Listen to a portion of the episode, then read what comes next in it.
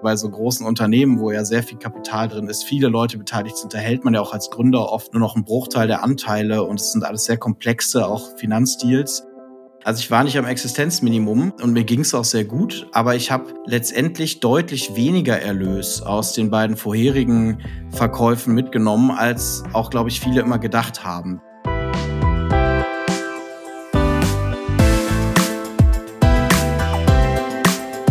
So geht's Startup. Mit Georg Räth.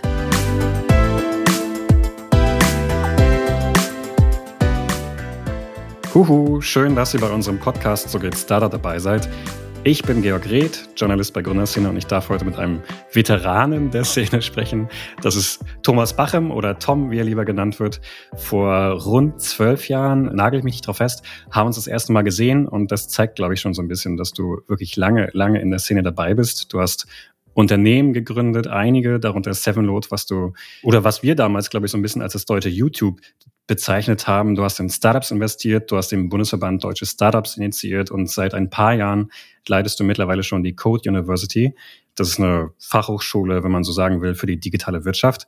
Ich glaube nicht, dass wir es schaffen, heute über alles davon zu reden, aber ich freue mich, dass du heute da bist und deine, sagen wir mal, Startup-Abenteuer mit uns teilen willst. Also, hallo Tom. Ja, vielen lieben Dank, lieber Georg. Hast du gut beschrieben. Ich finde mich darin wieder. das ist gut. Wir haben gerade schon so ein bisschen im Vorgespräch über unser Alter gewitzelt. Wir sind 36 und 38 und ich hoffe, wir klingen heute trotzdem nicht wie zwei alte Männer, die der guten alten Zeit hinterher weinen und über Dinge sprechen, die vielleicht schon vor über zehn Jahren passiert sind. Aber ich glaube tatsächlich ist es wichtig zu wissen, wie diese Szene entstanden ist, um zu wissen, warum sie so ist, wie sie heute ist. Aber lass uns deswegen trotzdem mal bei Sevenload starten. Das hast du gemeinsam mit Ibrahim Efsan aufgebaut. Wir haben das und ich glaube, ihr selbst vielleicht auch als die deutsche Antwort auf YouTube mal betitelt. Ein paar haben das damals so ein bisschen deswegen als Copycat abgestempelt. Und äh, vielleicht haben auch einige gesagt, oh, das ist ja gar kein unternehmerisches Risiko. Ich finde, das ist aber überhaupt nicht so, denn das war ja 2005, also zu einer Zeit, als ich zum Beispiel damals ja nicht mal wusste, dass es eine Startup-Szene in Deutschland überhaupt gibt. Und ich glaube, es gab auch nicht 20 VCs, die man eben mal ansprechen konnte, um nach 10 Millionen zu fragen. Ich behaupte jetzt einfach mal, um das damals alles zu machen mit diesen ganzen Unwägbarkeiten, dass man ziemlich verrückt und mutig gewesen sein muss. Also wie verrückt bist du? Gute Frage. Ich bin in der Hinsicht sehr, sehr verrückt, weil tatsächlich Sevenload, also du hast es richtig beschrieben, auch ich würde sagen, es war so das deutsche YouTube seiner Zeit, aber weil es tatsächlich äh, nie ein Copycat war, also wirklich und wahrhaftig nicht, denn es ist wirklich parallel entstanden. 2005 gab es nicht nur keine äh, große VC- und Startup-Szene in Deutschland, sondern eigentlich kannte auch niemand YouTube. Es war auch, also wir haben es sozusagen, während wir unser Produkt entwickelt haben, auch entdeckt und dann natürlich irgendwie auch Inspiration mit einfließen lassen. Aber Sevenload war sogar eine Foto- und Videoplattform, also so ein bisschen wie Flickr und YouTube.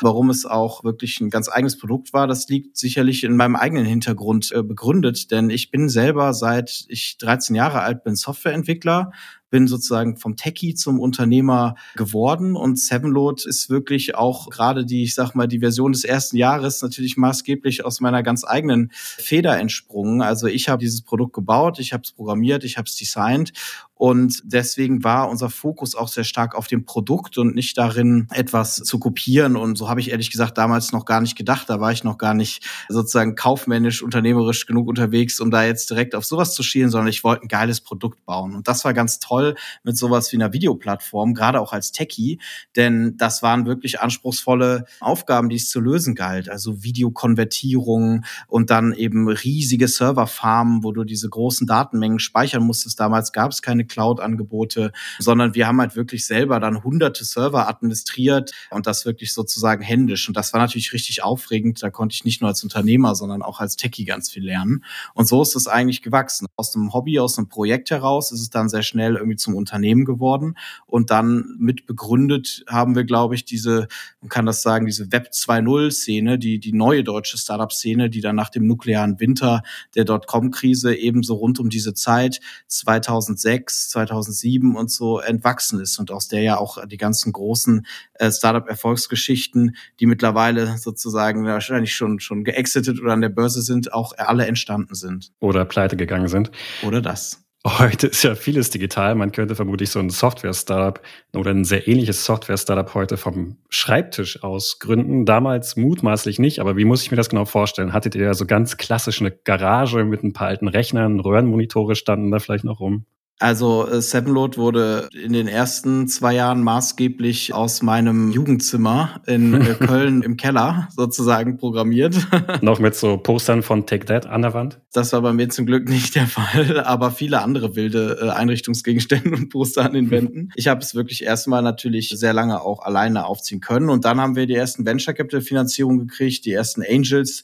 Wir haben bei Sevenload ähm, wirklich auch schon als erste dann nach knapp einem anderthalb Jahren Entwicklungszeit, aber als erstes Angel Investment eine Viertelmillion Euro bekommen. Das war wirklich wahnsinnig viel damals. damals. Viel, das wäre es auch heute, glaube ich, sogar noch, wäre es auch noch okay für ein Angel-Ticket.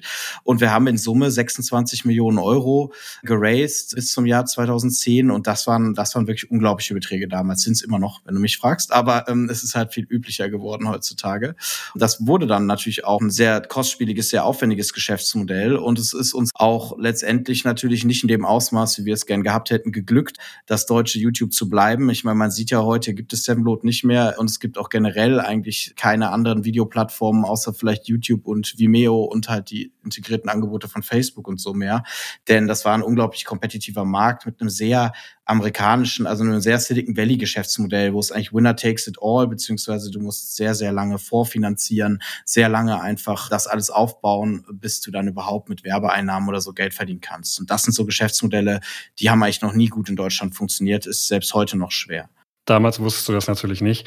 Du hast gerade schon die Jahreszahl genannt. 2010 habt ihr das dann an Burda verkauft, beziehungsweise DLD Ventures. Und 2014 wurde es ja dann eingestellt. Vorher war, glaube ich, der Fokus nur noch auf Deutschland. Und 2014 äh, hatte ich mich gesehen, deswegen fällt mir das gerade wieder ein, war, glaube ich, ein recht interessantes Jahr für dich. Du hattest im selben Jahr auch mit ansehen müssen, wie Flip Life eingestellt wurde. Das war ja ein Browserspiel, was ihr nach einem Exit an Kaiser Games dann eben, wie gesagt, sterben sehen musstet. Und auch 2014 hattest du Lebenslauf.com, ein anderes Unternehmen, was du gestartet hattest, an Xing verkauft. Also insgesamt ein Jahr mit einem Wechselbad der Gefühle. Würdest du trotzdem 2014 am liebsten aus deinem Gedächtnis streichen? Nee, ganz im Gegenteil. Also tatsächlich ist es, ist es so, wenn, wie du sagst, zum Beispiel, wenn dann solche Produkte geschlossen werden, dann ist man ja als Gründer oft auch, wir haben eben auch FlipLife in einem Equi-Hire in dem Fall, muss man sagen, also ein eher Notverkauf verkauft vorher und es wurde dann zwei Jahre, nachdem ich operativ raus war, geschlossen. Das heißt, das hat mich dann gar nicht mehr so sehr bewegt. Lebenslauf wird kommen, umso mehr, denn das ist ganz witzig, weil es mal eine ja eine ganz andere Seite eigentlich auch äh, von mir zeigt, denn ich bin nach all den Jahren, wo ich dann bei Sevenload und auch bei FlipLife natürlich vor allem irgendwie als Manager und als Führungsfigur sehr viel einfach letztendlich meine Zeit in Meetings und mit mit Operations verbracht habe, habe ich so die Zeit vermisst, wo ich wirklich wie damals eben in den Anfangstagen von Sevenload selber wieder viel mehr einfach programmiere und auch so ganzheitlich ein kleines, aber feines Produkt für mich gestalten kann, wo ich mich nicht sozusagen mit den ganzen Realitäten Realitäten und Kompromissen des Alltags auseinandersetzen muss, ja, wo ich mich austoben kann. Und so ist Lebenslauf.com gestartet. Es war wirklich, also der Name sagt es ja eigentlich, ist ein Online-Lebenslauf-Editor, war eher so ein privates Hobbyprojekt, wie das manchmal so Softwareentwickler gerne nebenbei pflegen und war auch gar nicht die Absicht, da dann wieder direkt irgendwie ein, ein Exit oder ein Unternehmen draus zu machen. Aber das ist dann so erfolgreich geworden, dass dann eben auch ein Unternehmen wie Xing mich ansprach und ich dann plötzlich gemerkt habe, hey, das ist eine sehr interessante Geschichte die ich dann eben auch sehr gewinnbringend verkaufen konnte an Xing. Und dadurch, dass es ein Unternehmen war, wo das völlig gebootstrapped war und das noch nicht mal einen anderen Mitarbeiter hatte außer mir, ist natürlich sowas dann auch umso lohnenswerter. Also man, man vertut sich manchmal bei so großen Unternehmen, wo ja sehr viel Kapital drin ist, viele Leute beteiligt sind, da hält man ja auch als Gründer oft nur noch einen Bruchteil der Anteile und es sind alles sehr komplexe, auch Finanzdeals. Aber wenn man natürlich ein Projekt, was einem vollständig gehört, äh, dann für einen guten Preis verkaufen kann, dann kommt davon noch mal viel mehr auch bei dir als Gründer Gründer an. Hast du daraus irgendwelche Learnings gezogen und versucht, das da noch mal irgendwie zu reproduzieren, also ganz lean irgendwas aufzuziehen und dann schnell zu verkaufen? Ja, Also ich habe es lange überlegt, gerade auch bei lebenslauf.com hatte ich noch das, also hatte ich mir noch extra sozusagen rausgehandelt bei Xing, dass ich die Rechte für das internationale Geschäft behalte und da, da wäre auch ganz viel Potenzial gewesen und ich hatte auch viele ähnliche Ideen, weil das ist schon sehr befriedigend, wenn man wirklich so schön was Bootstrap, wo man Stück für Stück es wachsen lassen kann und Einnahmen generiert. Lebenslauf.com hat eben Einnahmen generiert äh, vor dem Verkauf von Xing, indem ich wirklich auch einfach da ein paar Euros verlangt habe für den fertigen Lebenslauf und das sind, finde ich, schöne Geschäftsmodelle, die sehr viel Spaß machen machen können, auch einen sehr guten Lifestyle dir ermöglichen, wenn du vielleicht sagst, du brauchst mal irgendwie ein bisschen mehr Zeit auch und Freiheit für dich, statt sozusagen jeden Tag irgendwie Verantwortung für ein Riesenunternehmen und viele Mitarbeiter zu haben. Aber in mir schlug auch immer gleichzeitig ein zweites Herz. Also das eine war dieses nerdige Herz, dieses Herz selber irgendwie Produkte zu gestalten und das andere ist wirklich eigentlich für die Szene und etwas Größeres zu bauen, was, was viele Leute zusammenbringt und ja, was irgendwie das deutsche Startup-Ökosystem vorantreibt. Und das sind dann die beiden Dinge, hast du gerade, glaube ich, schon angeschnitten, aber kannst ja vielleicht nochmal darauf eingehen, die ich dann danach gemacht habe. Da habe ich mich dann entschieden, nee, ich will nochmal aus der Techie-Rolle raus in, in die andere Rolle. Wir haben noch ein paar Minuten. Aber lass mich die eine Nachfrage noch stellen. Das klang gerade so ein bisschen, dass du fast am Existenzminimum gekrepelt hättest und Lebenslauf.com, der Exit dir so ein bisschen Geld in die Kasse gespült hat. Aber so war es ja nicht, oder? Du hast ja 2010 vermutlich auch recht gewinnbringend ein anderes Unternehmen verkauft. Also ich war nicht am Existenzminimum und mir ging es auch sehr gut, aber ich habe letztendlich deutlich weniger Erlös aus den beiden vorherigen Verkäufen mitgenommen, als auch, glaube ich, viele immer gedacht haben. Ich weiß nicht, ob das heute auch noch so ist. Der ganze Finanzierungsmarkt und die ganze Szene ist ja wirklich viel, viel größer.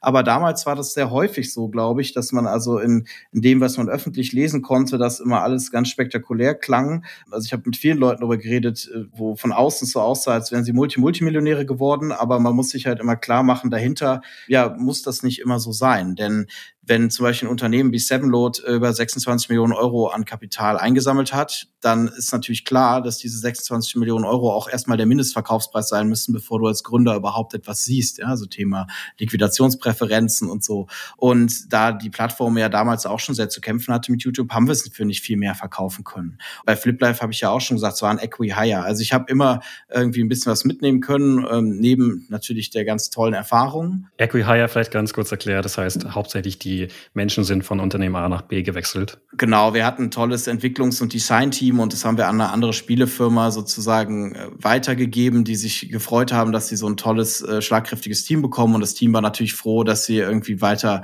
an Spielen arbeiten konnten. Aber deswegen, nee, tatsächlich war Lebenslauf.com für mich aus finanzieller Sicht ähm, das, das sozusagen interessanteste Ereignis. Werbung Buchhaltung ist dein Endgegner im Gründungsalltag? Nicht mit Safdesk. Denn die cloudbasierte Buchhaltungssoftware spart Kleinunternehmen und Selbstständigen nicht nur Zeit, sondern auch Kosten. Ob Rechnung, Buchhaltung oder Warenwirtschaft, profitiere auch du von Safdesk. Jetzt mit dem Code Gründerszene100 sechs Monate gratis testen unter www.safdesk.de/gründerszene.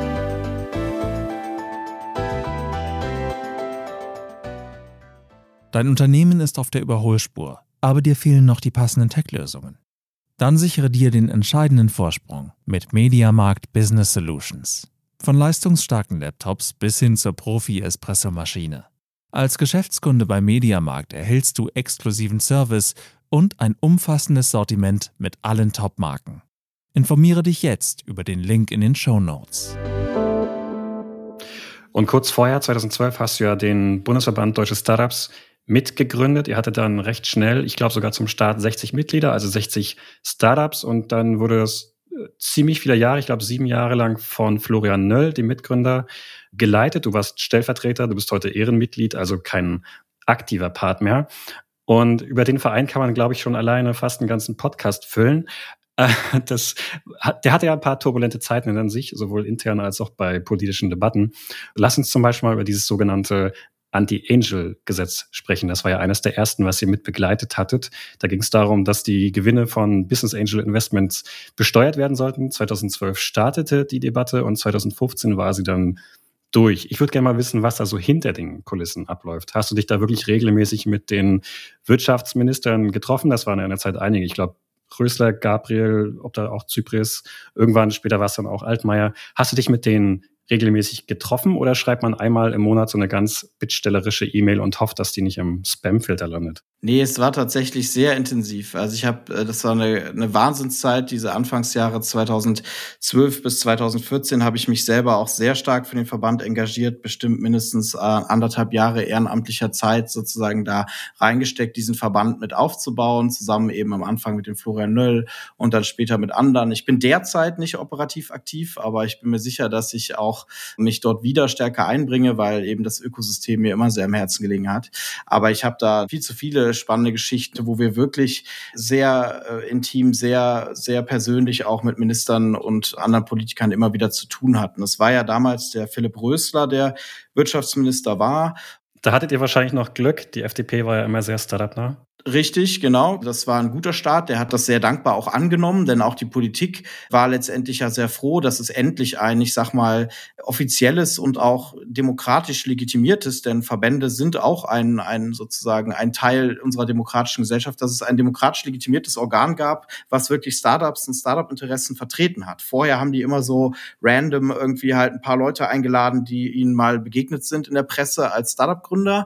Aber Politik braucht ja auch sozusagen diese Gegenspieler auf wirtschafts- und gesellschaftlicher Seite. Und das waren wir. Und so konnte man sehr produktiv zusammenarbeiten. Denn eben Philipp Rösler und auch über all die Jahre bis heute übrigens die Ministerien, die sind eigentlich sehr willens und sehr offen dafür, Startups und die Startup-Branche zu fördern, aber die wissen natürlich auch nicht wie. Und wir haben damals direkt äh, und das dann auch stetig immer wieder einmal im Jahr Delegationsreisen gemacht in Silicon Valley, wo wir wirklich also mit Minister Röster selber irgendwie da die ganze Zeit rumgetourt sind zu super spannenden Leuten im Valley von Peter Thiel bis Mark Andreessen, und Andreas von Bechtolzheim, wo wir morgens irgendwie über die Golden Gate Bridge gejoggt sind mit Philipp Rösler, sozusagen als Startup-Gründer und, und viele, viele weitere Geschichten. Also ich habe wirklich auch ein freundschaftliches Verhältnis zu vielen dieser Politiker aufgebaut.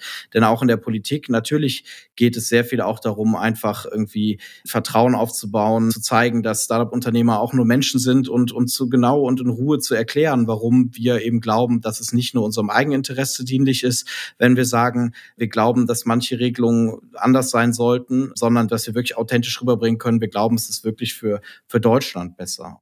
Und ganz oft war es so, auch beim Anti-Angel-Gesetz, dass eigentlich die Startup-Szene war immer Kollateralschaden. Also es ging nicht darum, ob Angel-Investments besteuert werden sollen. Das wäre auch also ein lächerlich geringer Betrag geworden. Das Ganze ist ein bisschen komplexer, aber was vor allem wichtig ist, ist, es ging generell um Unternehmensbesteuerungsänderungen. Und die haben halt gedacht an die großen Konzernkonstrukte, denn es ging da um sogenannte so Schachtelkonstrukte, also wenn eine Tochter von einer Tochter von einem Konzern und so. Aber Angel Investments wären ein Kollateralschaden gewesen, weil an die hat keiner gedacht weil dieser Gedanke, dass also Privatpersonen Geld investieren in Unternehmen und so, das, das ist natürlich nicht oben auf der Agenda. Oben auf der Agenda steht irgendwie, was ist, wenn RWE eine Tochterfirma gründet und damit zehn Prozent beteiligt ist und wie wird das dann steuerlich behandelt? Und das war ganz oft so, zu erklären, also, also so aufzupassen, dass wir nicht aus Versehen sozusagen Nachteile in der Startup-Szene bekommen, weil sie übersehen wird, weil es halt vorher keinen Verband gab. Und hatte man damals schon auf dem Schirm, wie groß das werden könnte? Also ich meine die Startup-Szene oder musstet ihr noch sehr viel Überzeugungsarbeit leisten? Du meinst ja gerade, ihr musstet ins Valley fahren. Das ist jetzt nicht gerade ein Zeichen dafür, dass man den Standort Deutschland vielleicht schon als große Startup-Szene wahrgenommen hat. Ja, das stimmt. Also es war, ich glaube, es ist größer geworden, als wir alle, auch diejenigen, die den Verband mit aufgebaut haben, gedacht hätten. Also es ist, ist Wahnsinn, wie die Szene gewachsen ist. Wir waren uns immer sicher, dass es sozusagen gerade auch die deutsche Szene hoffentlich sich gut entwickelt. Also haben wir, glaube ich, auch viel gehofft. Aber ich bin sehr, sehr froh, dass gerade in Deutschland eben wir, glaube ich, im Vergleich zu damals also massiv aufholen konnten, auch zum, zum Valley in der Hinsicht, dass wir wirklich auch international relevante Player haben, riesige Finanzierungsrunden. Damals sah das noch sehr anders aus. Da war Deutschland wirklich immer das Land der Copycats oder der sozusagen E-Commerce-Angebote. Ja, das war so auch die Hochzeit, wo sozusagen Rocket Internet sozusagen den deutschen Markt, sage ich mal, dominiert hat mit ihren Modellen. Und mittlerweile sehen wir ja ein viel breiteres Spektrum auch an wirklich produktgetriebenen, technologiegetriebenen Gründungen. Das ist echt cool. Aber was man schon sagen muss, ist die Politik. Und damit meine ich nicht nur die Minister und so, sondern dahinter sind ja auch die ganzen Ministerien mit den Abteilungsleitern, mit den Referendarien. Das sind ja auch Leute, die bleiben übrigens, die wechseln ja auch nicht pro Legislaturperiode. Das ist so der unsichtbare Teil der Politik. Die waren schon immer sehr offen dafür. Die wollten eigentlich immer viel tun, wussten aber nicht wie. Und zusammen mit denen konnten wir dann, glaube ich, gute Sachen auf den Weg bringen. Bevor wir jetzt in eine Politikdiskussion abdriften. Äh, Robert Habeck, hast du jetzt gerade ein gutes Gefühl? Daumen nach oben, Daumen nach unten? Ich habe ihn noch nicht getroffen. Ich habe aber insgesamt ein sehr gutes Gefühl. Das sage ich aber vor allem auch als Bürger sozusagen. Was jetzt Start-up-Lobbyismus spezifisch angeht, weiß ich noch nicht. Aber ich meine, da muss man auch mal ganz ehrlich sagen, wir haben viele Herausforderungen, vor denen wir stehen. Die Startup-Szene hat sich sehr toll entwickelt und natürlich ist auch das Thema Klima und so weiter ein ganz, ganz wichtiges Thema für sich. Also deswegen bin ich ja im Moment auch in keiner operativen Rolle beim Verband. Dann kann ich, glaube ich, auch als Bürger mal sagen, es geht ja auch nicht nur um Startups. 2019 bist du dann dort ausgetreten. Das war ein Umbruch im Verein, kann man glaube ich sagen. Der Vorsitz hat gewechselt, Christian Miele ist dann an die Spitze getreten. Es gab Einsparungen und ich glaube, wir haben sogar gemutmaßt, dass es kurz vor einer Insolvenz gestanden haben soll. Ist es Zufall, dass du genau in diesem Jahr ausgeschieden bist? Nee, naja, Zufälle gibt's selten. Es ist etwas komplizierter. Also Christian, also erstmal muss ich sagen, ich bin wahnsinnig beeindruckt davon, wie Christian Miele diesen Verband vorangebracht hat und aufgebaut hat. Da habe ich wirklich allergrößten Respekt vor. Und tatsächlich ist sogar witzig, also Christian ist unter anderem dort beim Verband, weil wir beide uns aus dem Studium kennen. Also Christian und ich sind Studienfreunde. Er hat das natürlich mitverfolgt, was wir da gemacht haben, was ich da mit dem Verband gemacht habe und ist dann irgendwann in den Vorstand mit dazugekommen, auch schon vor 2019 und hat so die Verbandsarbeit kennengelernt und ist dann sozusagen ja eingesprungen, als er wirklich irgendwie an der Zeit es mal war, nach der langen Aufbauphase den Florian Nöll da abzulösen als Vorsitzenden. Ich selber konnte das unmöglich leisten mit der Code University nebenbei und er er hat das aber gemacht und was man sagen sagen muss, ist der Verband hat, äh, wie viele Startups, hatte einfach sehr chaotische Finanzen. Es ist sehr schwer, so einen Verband zu finanzieren. Ne? Also der Verband ist ja kein profitorientiertes Business, der muss halt stabil laufen und funktionieren, aber Mitgliedsbeiträge von Startups sind natürlich auch äh, nicht besonders gewinnbringend. Ja? So ein Bitkom, äh, der kriegt von Unternehmen wie einer Deutschen Telekom oder so, ich glaube, also Dutzende Millionen im Jahr alleine von einem Unternehmen als Mitgliedsbeitrag. Wir haben halt damals 120 Euro im Jahr von einem Startup genommen. Und das hat sich einfach irgendwann gezeigt. Wir haben einfach irgendwann, äh, musste man einsehen, wir müssen wirklich mal an unsere Finanzen ran. Wir brauchen mehr auch Fördermitglieder und so weiter. Und das ist irgendwann dann alles so gesurfaced, als natürlich dieser Übergang war von der ersten sozusagen, von der ersten hauptamtlichen Verbandsführung Veränderung zur zweiten. Und da haben wir viel aufgeräumt, auch alle persönlich sehr viel geholfen, auch gestützt. Ich habe selber auch viele Darlehen dem Verband gegeben, ich und viele andere Vorstände auch. Und bin äh, sehr positiv überrascht, dass all diese Darlehen mittlerweile auch zurückgezahlt wurden und dass der Verband wirklich richtig gut saniert wurde. Also echt Respekt. Ich habe übrigens vorher noch ein ziemlich interessantes Zitat gelesen. Vor einem Jahr ungefähr, da hatte sich der Verein als politischer Neuling geoutet. Fand ich irgendwie amüsant, diese äh, Betitelung, weil du jetzt gerade meinst, sie war eigentlich ziemlich nah an der Politik dran. Was, was ist denn damit gemeint? Was ist denn ein politischer Neuling? Naja, ich glaube, im Vergleich zu manch anderem Verband sind wir ein politischer Neuling. Aber das ist, ist wahrscheinlich schon auch eine Untertreibung, ja. Also ich glaube, wir haben ehrlich gesagt extrem viel politischen Einfluss gehabt. Wahrscheinlich, also einer der einflussreichsten Verbände in Deutschland in den letzten zehn Jahren, würde ich fast so weit gehen zu sagen, weil eben das Thema sehr viel Aufmerksamkeit genossen hat, gerade verglichen mit der Größe, also des Verbands, aber auch schon noch letztendlich der Branche. Ich weiß nicht, ist, äh, wer das gesagt hat, aber ich würde sagen, es ist mit einem Augenzwinkern zu sehen. Ich nehme an, das war Christian Miele. Du hast gesagt, dass es ziemlich schwierig ist, das zu finanzieren. Jetzt hast du dir was ausgesucht, wo ich mir vorstellen kann, dass die Finanzierung ähnlich schwierig aussieht. Also die Code University, von der ich gerade spreche, die Hochschule, wo ihr unter anderem Softwareentwickler ausbildet. Und wie steht das Ganze überhaupt finanziell da, bevor wir vielleicht noch ein bisschen inhaltlicher reingehen? Reicht es da aus, Studiengebühren zu nehmen? Ich nehme an, die Antwort ist nein, sonst hättet ihr wahrscheinlich keine Investorengelder eingesammelt und ihr habt ja auch Kooperationen mit Unternehmen. Wie sieht das Ganze aus und warum entscheidest du dich für so ein schwierig finanzierbares Konstrukt? Ja, das ist eine gute Frage. Also nachdem ich sozusagen, das meinte ich eben mit diesen zwei Herzen in mir, nachdem ich einerseits mit dem Verband schon etwas mit aufgebaut habe und ja wirklich auch sehr viel Zeit und Netzwerk reingesteckt habe, was finanziell überhaupt nicht attraktiv für mich war, habe ich mich danach entschlossen, dasselbe nochmal zu machen mit einer Hochschule, denn ähm, die Code ist eigentlich meiner persönlichen Lebenserfahrung auch sehr stark geschuldet, denn ich bin eben seit so früher Jugend äh, Softwareentwickler, habe dann, als es ans Studienalter ging, also ich habe ja parallel auch zu Sevenload noch studiert und so, habe ich aber nichts Richtiges gefunden, was mich wirklich angesprochen hat. Ich bin dann am Schluss an einer kleinen Business School in Köln gelandet, wo ich eben Christian Miele auch kennengelernt habe. Ich habe äh, mein Studium natürlich gerade in den letzten zwei Dritteln sehr nebenbei absolviert, aber erfolgreich absolviert, was auch übrigens sehr wichtig ist, denn das Witzige ist, also es gibt ja sehr wenige Dinge, für die man wirklich, gerade wenn man Unternehmer ist, einen Hochschulabschluss braucht. Aber um Kanzler einer anderen Hochschule zu werden, brauchst du ihn. Und das bin ich ja jetzt von meiner selbst gegründeten Hochschule, die ich eben eine Idee, die ich all die Jahre mit mir rumgetragen habe, weil ich mir immer mich immer gefragt habe, warum gibt es eigentlich so praxisnahe kleine Hochschulen, also Business Schools für BWL, aber warum gibt es das nicht für Tech? Warum gibt es nicht ja Tech Schools? Und das habe ich mit der Code dann gegründet. 2016 äh, haben wir angefangen, 2017 gestartet. Kanzler ist übrigens ein, finde ich, äh, sehr bemerkenswerter Titel. Den hast du wahrscheinlich auch sehr gerne gegeben. ja, das ist schon, ich, ich habe Spaß an so Titeln. Ja? Also ich wurde schon vorher manchmal aufgezogen von einigen anderen Unternehmern. Übrigens, ich erinnere mich sehr gut vor allem von Lukas Gadowski, der ja seinerseits, seinerseits auch Gründer von Gründerszene damals, heute Business Insider. Ja, vor vielen genau, Jahren. Der genau. immer gesagt hat, hallo Herr Verbandsvorsitzender und mich immer angelächelt hat. Aber Lukas und ich haben ein sehr freundschaftliches Verhältnis. Genau, und jetzt eben Kanzler.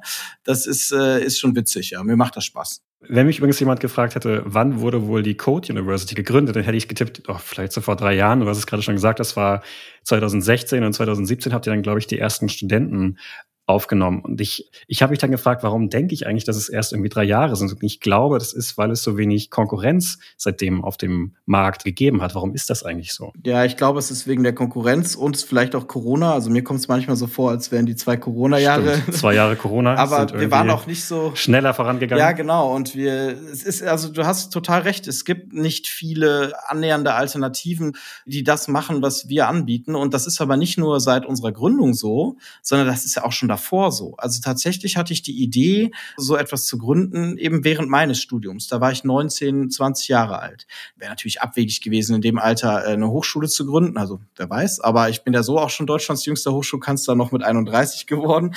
Aber ich habe dann erstmal eben meine anderen Startups verfolgt und in der Zeit habe ich auch immer gedacht, ja, irgendwann macht doch jemand mal eine vernünftige Uni, Hochschule, die wirklich für Tech und Startups und so ja ein gutes Angebot hat. Und es ist nicht passiert. Also ich habe mich schon bei der Gründung der Code gewundert, warum immer noch keiner das irgendwie mal annähernd vernünftig macht in meinen Augen. Und ich wundere mich seit unserer Gründung in der Tat umso mehr, denn wir sind eine riesen Erfolgsgeschichte. Wir haben sehr viel Zulauf, sehr viel Aufmerksamkeit und auch sehr viele tatsächlich auch wieder zum Beispiel Länder, Politiker und so, die immer wieder sich mit mir treffen und uns quasi anbetteln, dass wir irgendwie andere Standorte in Deutschland eröffnen.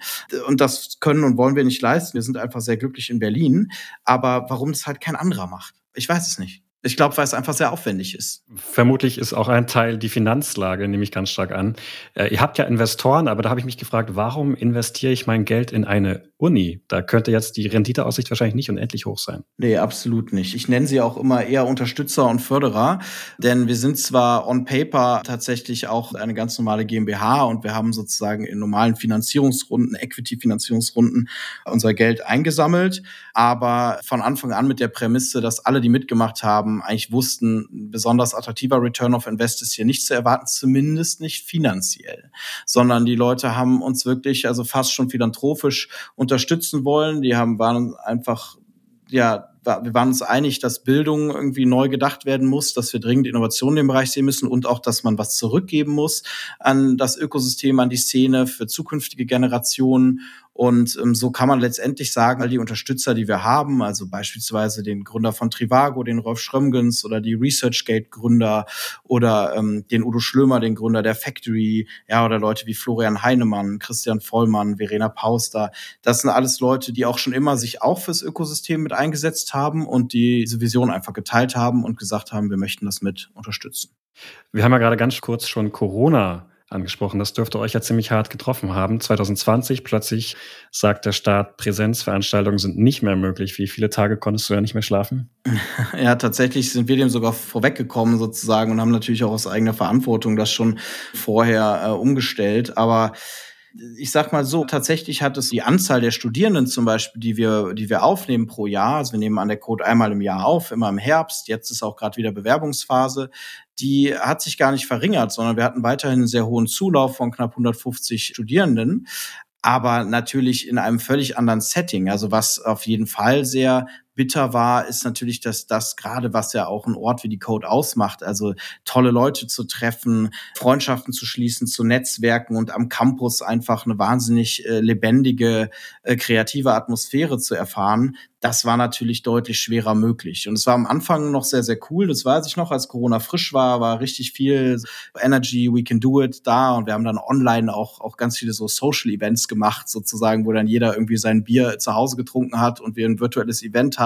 Also am Anfang hat man richtig gemerkt, dass das war noch cool, aber als dann allen klar wurde, oh, das ist nicht eine Sache von ein paar Wochen oder ein paar Monaten, sondern von ein, zwei Jahren, dann glaube ich, irgendwann hat man schon gemerkt, dass natürlich dieser Community-Geist einfach gelitten hat. Das ist überall so umso mehr freue ich mich gerade, dass es halt wirklich jetzt sich wieder sehr anders darstellt und ich zum Campus gehe und einfach richtig viel los ist und die Leute auch wieder richtig Lust haben, sich zu treffen.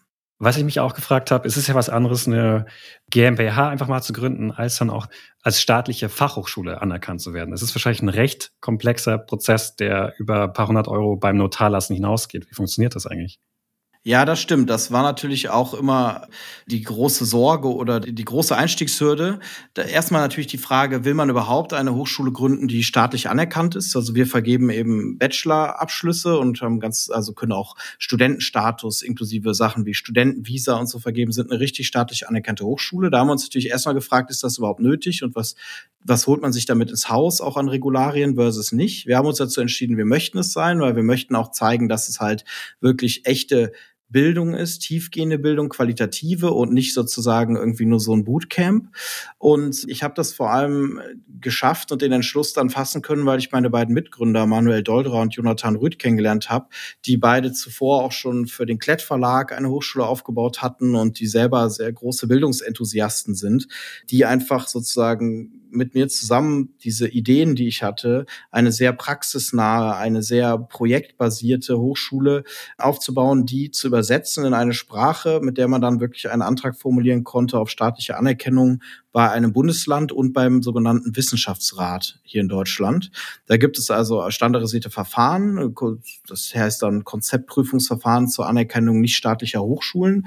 Aber ist natürlich ein langer Prozess, der also mindestens ein Jahr lang geht. Das ist schon rekordverdächtig. Das haben wir geschafft, ein Jahr. Und der sehr viele Akteure involviert, wo man wirklich auch, und da kommen wir wieder auch ein bisschen zum Verband, der natürlich auch erfordert, dass man politischen Goodwill hat. Ja, also es heißt auch immer bei solchen Sachen, ist natürlich alles ganz unabhängig in der Wissenschaft Wirtschaftsrat entscheidet ganz unabhängig. Aber natürlich hilft es sehr, wenn man sieht, du hast erstens namhafte Unterstützer, also Investoren, Geldgeber. Du hast andererseits Politiker, die sagen, wir brauchen das hier in Berlin, wir wollen das hier in Berlin. Und wenn du dann noch irgendwie zeigst, dass du auch den richtigen akademischen Anspruch hast und deine Hausaufgaben gemacht hast und ein seriöses Projekt bist, dann kann das gelingen und dann ist das bei uns gelungen. Und ich wusste ja schon bei Gründung des Verbands, dass ich irgendwann diese Hochschule gerne gründen will. Das war ja mein großer Traum.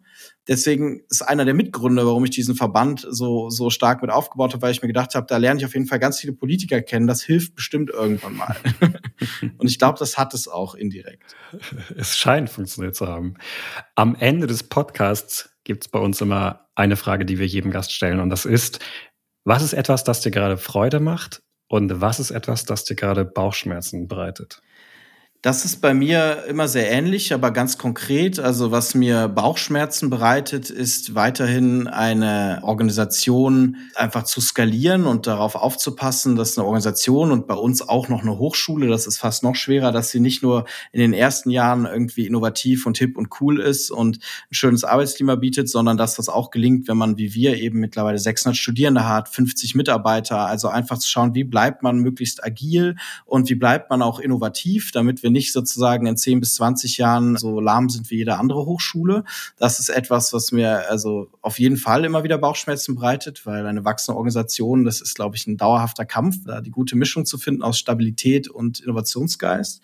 Was mir sehr viel Spaß macht, ist ja ganz konkret wirklich derzeit wieder diese Energie am Campus zu spüren, mit Studierenden zu reden, die ganzen Startup-Ideen unserer Studierenden zu sehen. Wir haben über 30 Ausgründungen mittlerweile. Wir haben hunderte Millionen wirklich an Finanzierungsvolumen, was unsere Studierenden mittlerweile äh, geraced haben. Das ist, ist wirklich total cool zu sehen und dann zu sehen, speziell sehr persönlich für mich, wie sehr ich mit Sachen, die für mich oft selbstverständlich sind, so Opa erzählt Geschichten vom Krieg, aber Studierenden wirklich helfen kann. Wie wertvoll ich scheinbar auch als Mentor sein kann und sie begleiten kann, eben bei diesem Prozess selber zu wachsen, selber Unternehmer zu werden oder selber einfach ihren Weg zu gehen. Und das habe ich mir immer gewünscht und das sehe ich jetzt total. Das hält mich auch mit 36, ganz schlimm ist er noch nicht, aber es hält mich jung. Und da freue ich mich richtig drauf. Und da freue ich mich auch drauf. Ich glaube, es wird mich auch mit 50 noch jung halten, denn die Hochschule, die werde ich weiterführen. Also muss ich trotzdem noch die Nachfrage stellen, wie wollt ihr denn an diesen Erfolgen partizipieren? Es ist ja schön, wenn ihr sagt, da sind so und so viele Millionen hinter eingesammelt worden, aber ihr selbst seht von diesem Geld gar nichts. Das ist auch eine sehr gute Frage, denn das ist tatsächlich die große Krux. Also wir sagen immer, eine Hochschule, ähm, gerade hier in Deutschland, ja, wo wir auch nicht in so absurde irgendwie Studiengebühren und so nehmen wollen wie in den USA. In Deutschland ist das Problem in einer Hochschule wie die Code. Wir schaffen, glaube ich, extrem viel Wert für den Standort und für die Menschen, können den aber selber nur schwer sozusagen capturen, ja, um, um das zu verdenglischen. Das heißt, wir, wir müssen natürlich als Hochschule mal aufpassen, dass wir selber uns auch finanzieren können und dass wir selber das auch qualitativ weiterführen können. Das tun wir einerseits, indem wir Studiengebühren erheben, aber auch sozial verträglich. Also wir, auch wenn du eben, du kannst dir selber als Student, kannst du dich entscheiden, ob du ob du selber direkt Cash zahlst oder ob du ähm, später erst, äh, wenn du ein Einkommen hast, dann einen Prozentteil deines Einkommens zurückzahlst, weil uns das immer sehr wichtig war. Und das andere sind Unternehmenspartnerschaften. So, und das hält uns soweit über Wasser, aber das macht es auch noch nicht richtig attraktiv, dass wir wirklich einfach auch cool weiter unser Angebot ausbauen können. Und dafür glauben wir, wird es richtig spannend, wenn wir eben jetzt auch in den Bereich gehen, dass wir einen eigenen Fund aufsetzen, dass wir in diese Startups selber mit investieren. Derzeit mache ich das dann oft privat als Angel, aber ich will das eben mit der Code selber tun und wir wollen das überführen in vielleicht sogar ein Stiftungsmodell, wo wirklich so ein Ökosystem, ein Kreislauf entsteht, wo sozusagen die jetzigen Generationen, die erfolgreich sind, das Geld äh, mit zurückzahlen, um dann zukünftige Generationen zu finanzieren. Und das ist bisher sehr verheißungsvoll. Ja, finde ich ein cooles Projekt. Tom, danke für das Gespräch. Ja, danke dir auch. Danke, dass ihr zugehört habt.